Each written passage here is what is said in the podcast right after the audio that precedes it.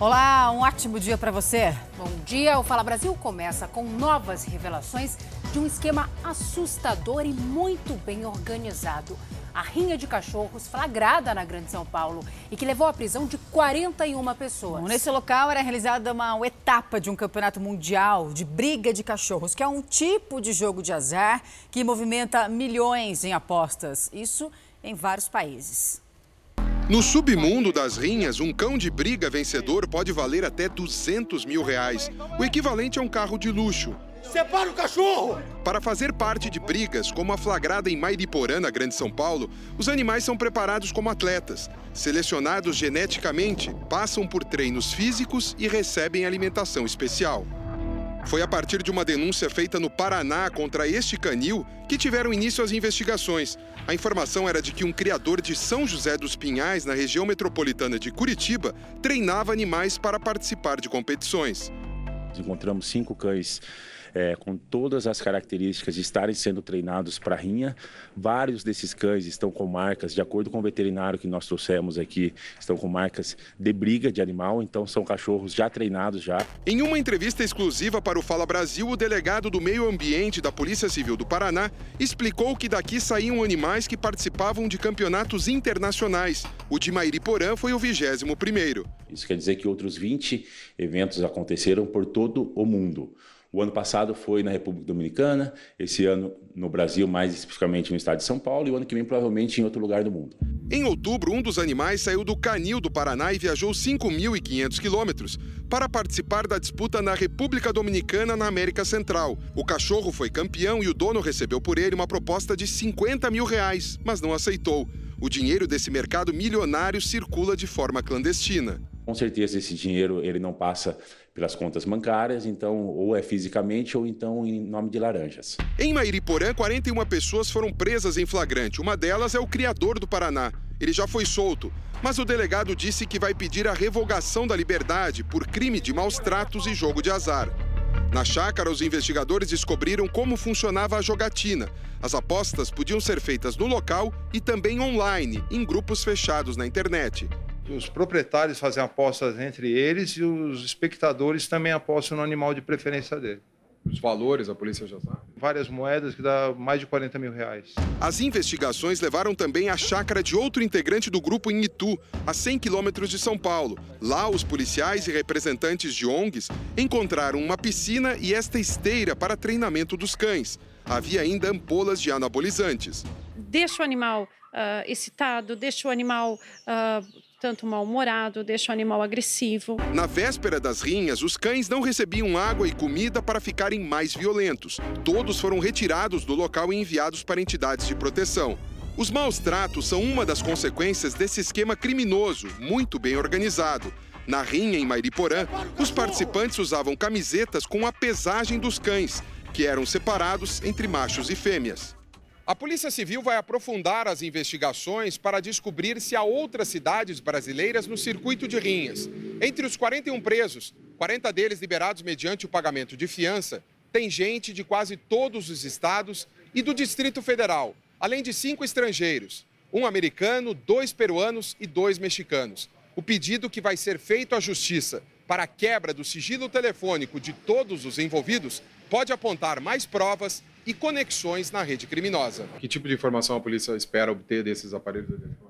Fotografias, é, mensagem, troca de mensagens, endereços, criadores, veterinários que participam. Investigações continuam, né? É, e agora é individualizar a, a conduta de cada um e chegar nos demais integrantes dessa organização criminosa, eu diria até que monstruosa. Lembrando que das 41 pessoas, apenas uma continua presa.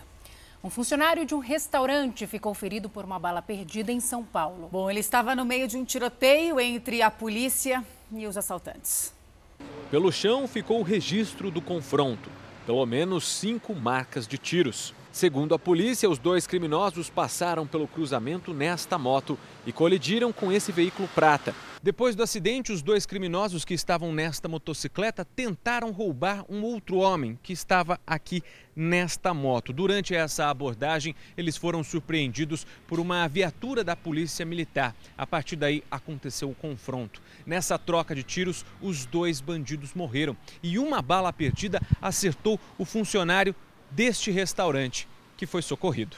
O homem foi levado para o hospital, mas o estado de saúde dele não foi divulgado. A área onde aconteceu o confronto ficou isolada para a perícia. Várias cápsulas foram recolhidas e havia marcas de tiros em dois carros. A avenida que liga a zona oeste de São Paulo à cidade de Taboão da Serra ficou parcialmente interditada e o trânsito precisou ser desviado. No restaurante em que uma pessoa foi baleada, tem uma câmera. Porém, segundo um funcionário, ela não estava gravando. Os nomes dos assaltantes mortos ainda não foram revelados. E um integrante da principal facção criminosa que age em São Paulo conseguiu escapar da polícia durante uma perseguição. Ele estava no carro com a filha e a esposa grávida e fugiu a pé por uma favela. Uma intensa perseguição na zona leste de São Paulo. A Polícia Civil já investigava há um mês um integrante da principal facção criminosa do estado.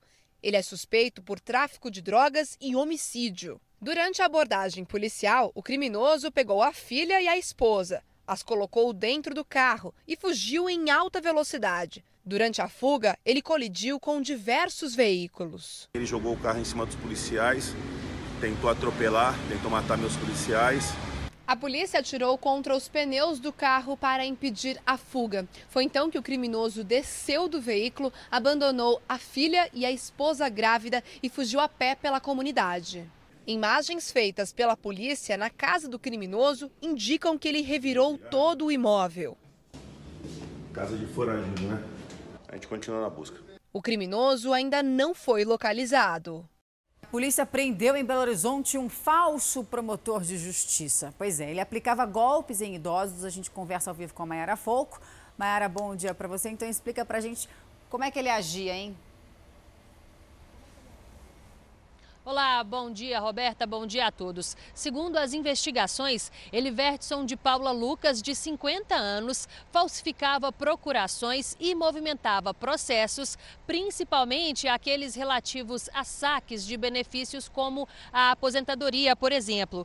Para ganhar a confiança das vítimas, geralmente pessoas simples e idosas, o falsário fazia reuniões dentro dos fóruns. No Tribunal de Justiça de Belo Horizonte, o homem utilizava a sala da OAB para simular audiências. Na casa dele foram encontrados dinheiro, documentos falsos e até carimbos médicos que seriam utilizados para falsificar receituários.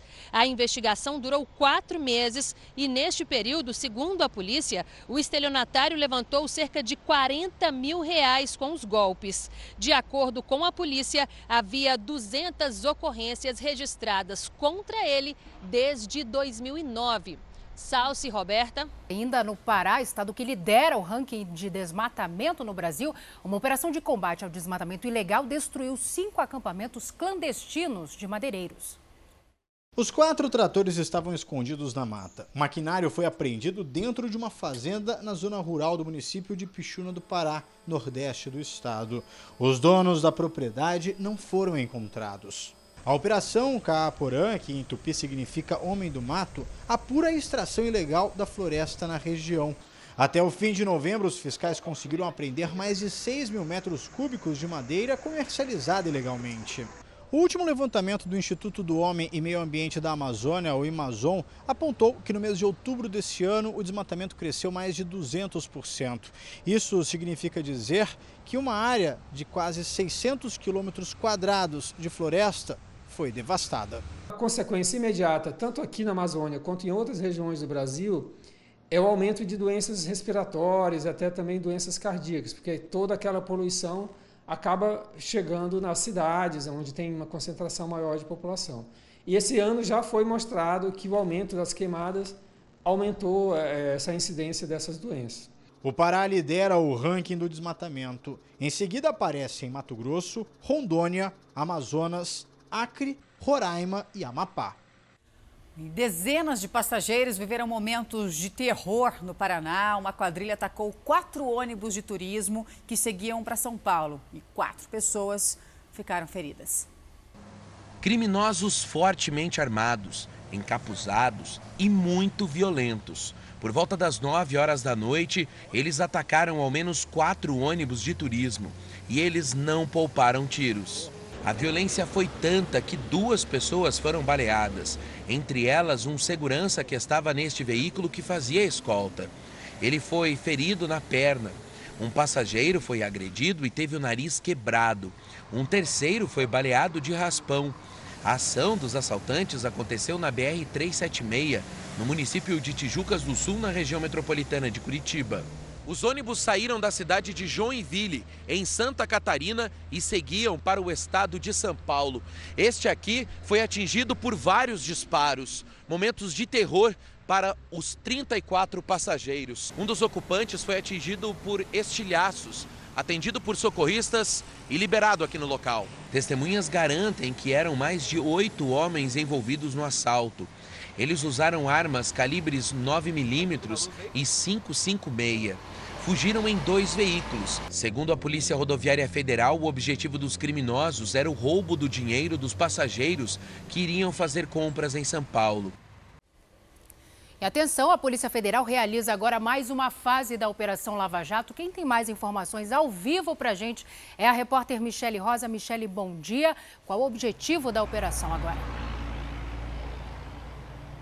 Bom dia! O objetivo dessa ação é coletar provas de crimes como lavagem de dinheiro, organização criminosa e a corrupção de agentes públicos crimes que estariam relacionados a contratos de afretamento de navios celebrados pela Petrobras e com a responsabilidade da Diretoria de Abastecimento. Os agentes da Polícia Federal cumprem 12 mandados de busca e apreensão aqui em São Paulo, no Rio de Janeiro e em Niterói. Três empresas são alvo de busca e apreensão, de acordo com a Polícia Federal. Ainda segundo a polícia, essas empresas fizeram mais de 200 contratos de afretamento de navio entre 2004 e 2015. Salce, Roberta. Então, pelo menos seis crianças com necessidades especiais foram vítimas de agressão nos Estados Unidos, acredite. Os acusados são três funcionários da escola em que elas estudavam. A gente vai acompanhar agora na reportagem da correspondente Evelyn Bastos.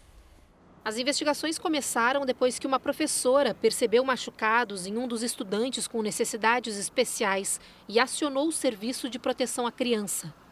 Segundo a polícia, o antigo diretor da escola, Scott Bloom, é acusado no processo por não relatar os abusos. Claimira Agastad e Cecília Benavides são acusadas de agredirem os menores. Os três foram afastados. As mulheres faziam parte da equipe de apoio da escola e trabalhavam como professoras auxiliares. Segundo as investigações, elas teriam agredido pelo menos seis crianças durante os anos letivos de 2018 e 2019. A escola, uma das mais importantes do estado da Virgínia, recebe alunos com diversas deficiências intelectuais e físicas.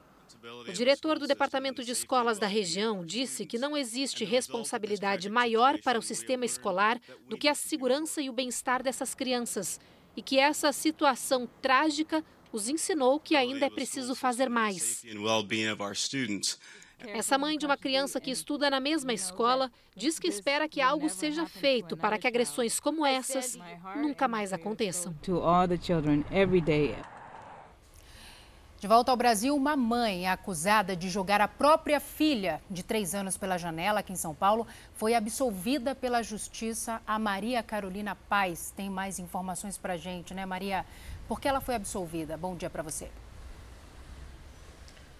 Bom dia para vocês e a todos que nos acompanham no Fala Brasil. A universitária Fernanda Fernandes Garcia foi considerada inimputável. Isso quer dizer que na época dos fatos ela não tinha é, a consciência da ilicitude dos atos. Após jogar a filha da janela do apartamento onde elas moravam, na zona oeste de São Paulo, ela incendiou as cortinas do apartamento e depois também pulou a janela. Por isso, ela foi indiciada por tentativa de homicídio e incêndio. Na época, um homem que entrava de carro no apartamento, ele contou que a menina caiu é, em cima do capô dele quando ele entrou no apartamento. Segundo o advogado dela, ela estava em tratamento psiquiátrico. Ela tinha sido liberada e voltou para casa. O Tribunal de Justiça de São Paulo já informou que ela terá que realizar tratamento ambulatorial por durante três anos. A menina está na casa do pai. Roberta Salsi. Doze pessoas morreram e outras 13 ficaram feridas em um tiroteio no Panamá.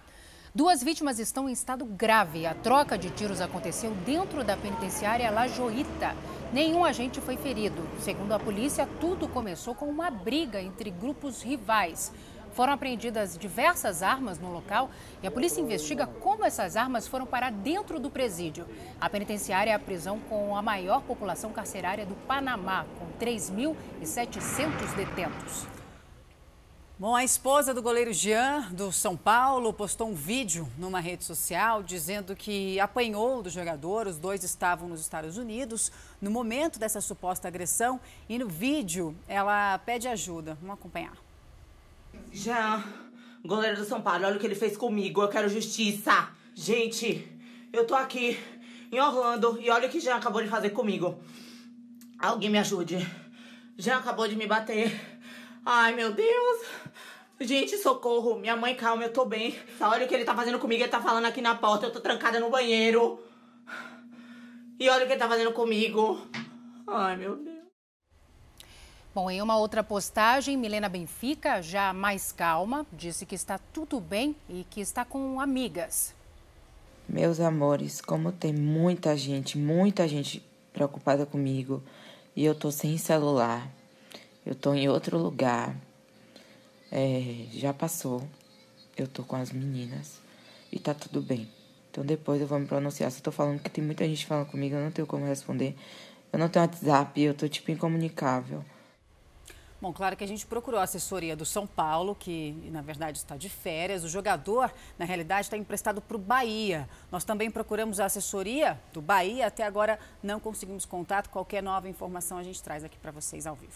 Bom, o Ministério Público do Rio de Janeiro cumpre agora de manhã vários mandados de busca e apreensão em endereços de ex-assessores do senador Flávio Bolsonaro. E a gente conversa ao vivo com a repórter Monique Bittencourt, né, Monique? Bom dia para você.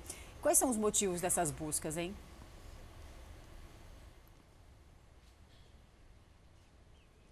Bom dia, Roberta. Bom dia a todos que nos acompanham. Olha, os pedidos de busca e apreensão fazem parte de uma investigação de lavagem de dinheiro e desvio de dinheiro público. Um dos alvos é Fabrício Queiroz, ex-chefe da segurança do senador Flávio Bolsonaro, quando ele era deputado estadual. Além de Fabrício, também são alvos dessa operação os parentes dele e também parentes da ex-mulher do presidente Jair Bolsonaro, Ana Cristina Siqueira. A suspeita é da existência, dentro do gabinete do deputado, de um esquema chamado de rachadinha, que é quando parte do dinheiro de um assessor é devolvida de alguma maneira ao parlamentar. As buscas acontecem aqui na capital e também em Resende, no sul do estado. Salce Roberta. O presidente Jair Bolsonaro sancionou a reforma da Previdência para os militares com novos novas regras para aposentadoria. O Bolsonaro também participou de um culto de ação de graças no Palácio do Planalto. O Salão Nobre do Palácio do Planalto ficou lotado com os 800 convidados, entre eles vários ministros e deputados integrantes da Frente Parlamentar Evangélica. O bispo Renato Cardoso e a esposa Cristiane Cardoso representaram o líder da Igreja Universal do Reino de Deus, bispo Edir Macedo, no evento. O presidente fez a leitura de um trecho bíblico e se emocionou ao falar do atentado que sofreu durante a campanha eleitoral. Poucos têm uma segunda vida. Bispo Renato Cardoso trouxe uma mensagem do bispo Edir Macedo. Ele pediu para comunicar um recado, baseado inclusive no versículo que nós vimos aqui na tela há pouco. João 8,32. Conhecereis a verdade, e a verdade vos libertará. Essas palavras do nosso Senhor Jesus mostram o caminho para a libertação dos problemas, dos sofrimentos, a libertação de tudo que amarra a nossa nação, o conhecimento da verdade. Mas a verdade é uma só. Problema é que evangélicos, católicos, judeus, muçulmanos, homens, mulheres, héteros, homossexuais, cada um tem a sua verdade. E aí o que gera é confusão, discriminação, o que gera é sofrimento. Quando Jesus disse: Conhecereis a verdade, ele não estava falando de uma verdade pessoal de cada pessoa, mas ele estava falando dele mesmo. Eu sou o caminho, a verdade e a vida. E quando nós então colocamos de lado as nossas opiniões e nos voltamos para a verdadeira verdade, se eu posso assim falar, então aí sim há libertação, há sucesso. E fez uma oração. Meu Pai, que o Senhor venha abençoar a cada um, colocando o senso da tua justiça na mente e no coração de cada uma delas. Nesta terça-feira, Jair Bolsonaro também sancionou a reforma da Previdência dos militares das Forças Armadas. A lei também reestrutura a carreira. Os integrantes das Forças Armadas vão passar a se aposentar depois de 35 anos de serviço, com pelo menos 25 na carreira militar. O texto prevê uma economia de cerca de 10 bilhões de reais em 10 anos. Na prática, as regras vão valer ainda para policiais militares e bombeiros nos estados. O presidente participou de uma reunião com ministros no Palácio da Alvorada e disse que pretende dar indulto de Natal aos presidiários. É, tá na lei. O pessoal doente, idoso. Bom, e o Congresso Nacional aprovou o orçamento para o ano que vem. A gente conversa ao vivo com a Renata Varanda, direto de Brasília, né, Renata? Qual que é a previsão para o valor do salário mínimo, hein? Olá, bom dia, meninas. Olha, deputados e senadores propuseram um valor de R$ 1.031 para o salário mínimo.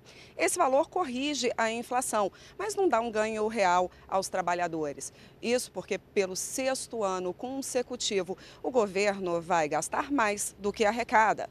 Um déficit aí de quase 124 bilhões de reais. Mas esse valor do salário mínimo ainda precisa ser confirmado por meio de um decreto assinado pelo presidente Jair Bolsonaro e também ainda depende dos índices da inflação.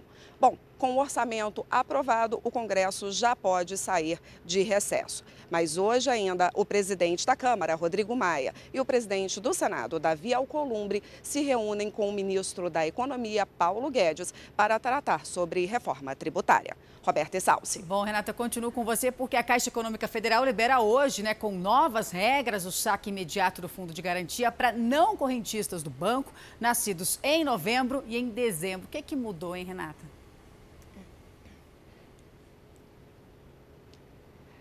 Pois é, nesse sétimo e último lote, os trabalhadores poderão sacar até 998 reais, que é o valor do salário mínimo atual. Mas lembrando que essa regra só vale para quem tinha, no dia 24 de julho desse ano, no máximo esse valor, 998 reais, na conta do FGTS. Agora, o governo liberou um saque adicional. Até então, só podia sacar 500 reais, o que significa que correntistas e não correntistas que já fizeram seus saques, ou seja, nasceram de janeiro a outubro, podem voltar na Caixa Econômica e sacar os 498 reais restantes a partir de sexta-feira. Roberta e Salsi. 13 pessoas foram presas suspeitas de vender remédios falsificados pela internet. Bom, elas ofereciam emagrecedores com substâncias de uso controlado como se fossem produtos naturais. O rótulo inofensivo escondia um perigo.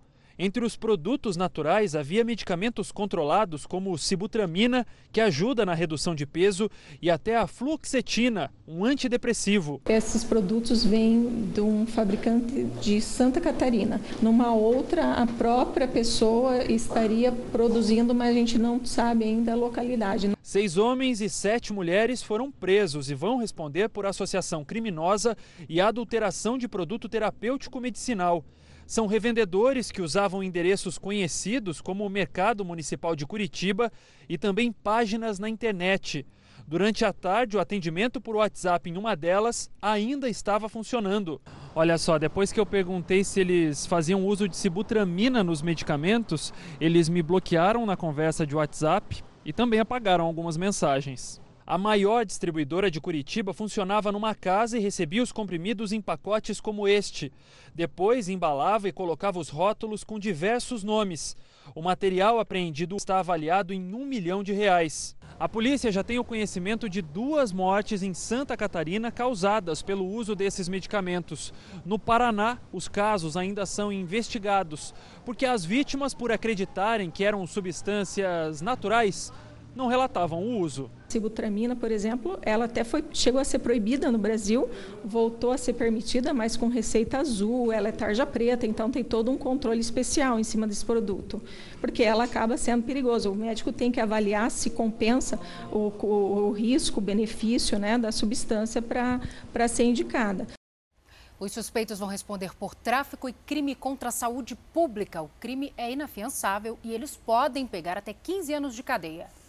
Bom, a morte de uma pedagoga durante uma cirurgia de redução de mamas traz de volta né, o alerta para os riscos desse tipo de procedimento. É, e tudo por causa da ansiedade, né, de ter um corpo perfeito. Muitas mulheres não se informam antes sobre as clínicas onde vão fazer essas operações. E aí muitas não têm autorização para fazer grandes cirurgias estéticas e são licenciadas apenas para pequenos procedimentos. Há 20 anos, Maria de Fátima tem vergonha do próprio corpo. Eu era casada, eu tinha vergonha do meu marido. Ela foi vítima de um erro médico durante uma cirurgia de redução de mamas. Afirma que o seio direito ficou deformado. Ele retirou demais na direita e não teve como reconstituí-la. A dona de casa entrou na justiça contra o médico Rafael Rezende Gouveia e o Hospital Santa Helena em Contagem e ganhou a causa. Os dois foram condenados em segunda e terceira instâncias ao pagamento de indenização que já chega a mais de 200 mil reais. Mas passados quase 10 anos, ela nunca recebeu dinheiro. Ele sabe que ele cometeu um erro. No fundo da história toda, ele sabe que ele cometeu. Essa semana, uma mulher morreu em Belo Horizonte durante uma cirurgia de mamoplastia para redução das mamas, como a que a Maria de Fátima fez. Adriana Zulmira do Nascimento, de 48 anos, pagou 8 mil reais pelo procedimento. A Prefeitura de Belo Horizonte informou que a clínica tem alvará de funcionamento e também autorização para pequenos procedimentos ambulatoriais, mas não poderia fazer a mamoplastia. Numa vistoria, em outubro deste ano, a fiscalização sanitária proibiu a realização de cirurgias como estas, que são de médio ou grande portes. Ainda na região metropolitana de Belo Horizonte, uma outra clínica está sendo investigada por suspeita de aplicar silicone industrial em mais de 100 pacientes de vários estados. Duas sócias foram presas na semana passada. As investigações correm em sigilo. Essa mulher que prefere não mostrar o rosto foi uma das vítimas. Minha perna tá roxa. Tô com dor nas costas. Este cirurgião plástico alerta para os riscos de um procedimento. Como todo procedimento não é isento de risco, é fundamental, vale sempre realçar, operar num local é, com segurança que ofereça recurso e com um médico capacitado. Depois de ver o sonho virar pesadelo, Maria de Fátima afirma que se a cirurgia fosse hoje, teria feito tudo diferente. Indicação de alguém sabe, que tem feito cirurgias, pesquisar, olhar, ver as pessoas que fizeram as cirurgias, ver como é que ficou o estado, porque depois que acontece, para uma mulher é muito difícil. Bom, a clínica se comprometeu a investigar as causas da morte da paciente e disse que está à disposição da polícia. E atenção, porque tem operação da Polícia Civil neste momento em São Paulo, é a Operação Natal em Foco. A gente volta a conversar com a repórter Maria Carolina Paz. Maria, bom dia novamente para você. Quantos mandados de busca estão sendo cumpridos agora? 289 mandados de busca e apreensão e também de prisão. E são de todos os crimes, viu? Vandalismo, furto, roubo, prisão temporária, preventiva. Ao todo são 392 policiais nas ruas. Um homem que tinha uma prisão temporária foi cumprido, ele já foi trazido para essa delegacia e agora está preso. Roberta Salsi. O Fala Brasil termina agora. Você pode rever toda esta edição e muito mais no Play Plus. Um ótimo dia. Obrigada pela companhia. Ótimo dia. A gente fica agora com Hoje em Dia.